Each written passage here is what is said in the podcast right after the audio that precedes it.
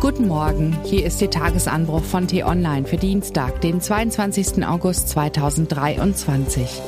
Was heute wichtig ist. Den öffentlich-rechtlichen droht Ungemach. Der Talkshow Einheitsbrei von ARD und ZDF steht in Frage. Endlich. Geschrieben von T-Online Unterhaltungsredakteur Steven Sova und am Mikrofon ist heute Ivi Strüving. Luis Klamroth lud gestern in Hard aber fair zum Thema Die Wirtschaft lahmt, wie wird Deutschland wieder Spitze? Und zu Gast war unter anderem Jens Spahn. Ah, gähn. Der Look der Sendung eins zu eins der gleiche wie einst unter Frank Plasberg. Alles ein bisschen angestaubt, alles irgendwie gestrig. Heute Abend kommt der nächste Talkmaster zurück aus der Sommerpause, Markus Lanz. Die Chancen, dass wieder CDU-Mann Spahn unter den Gästen ist, besteht durchaus. Schließlich war er zuletzt am 27. Juni dieses Jahres bei Lanz für die öffentlich-rechtlichen Talkshow-Gesetzmäßigkeiten geradezu eine Ewigkeit her. Es ist längst kein Geheimnis mehr, dass etwas nicht stimmt im deutschen Talkshow-Staat.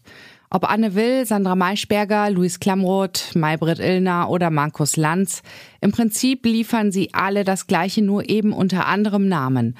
Wirklich originell geht es in den Studios von ARD und ZDF nicht zu. Das haben selbst die Verantwortlichen bemerkt.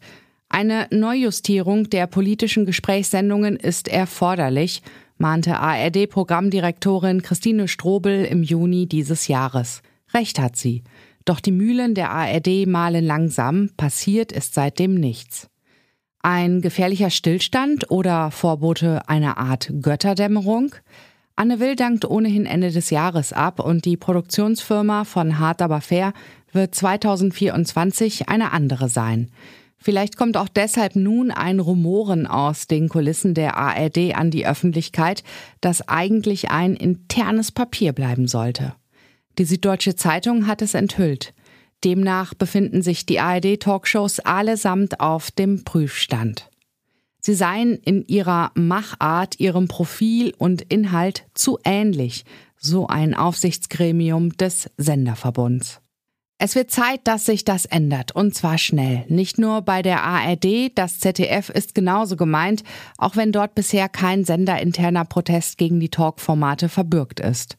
Allerdings wird die Kommission zur Ermittlung des Finanzbedarfs der Rundfunkanstalten im Frühjahr 2024 vorschlagen, wie hoch der Rundfunkbeitrag zukünftig sein soll.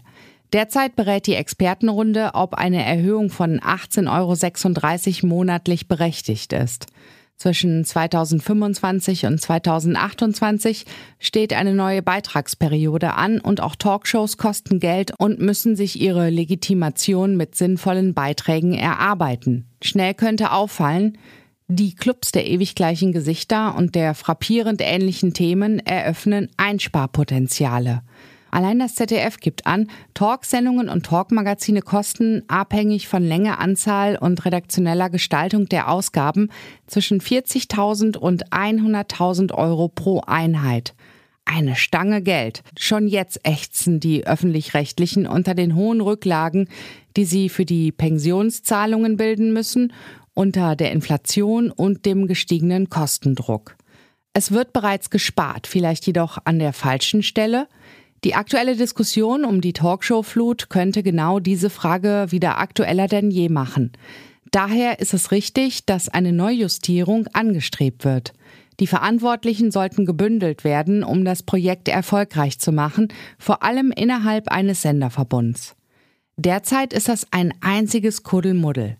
Es gibt keine übergeordnete ARD-geführte Koordination und das ist Murks. Denn was ist eigentlich der Sinn einer Talkshow? Ein Ideenaustausch und ein Wettbewerb der Meinungen mit Erkenntnisgewinn.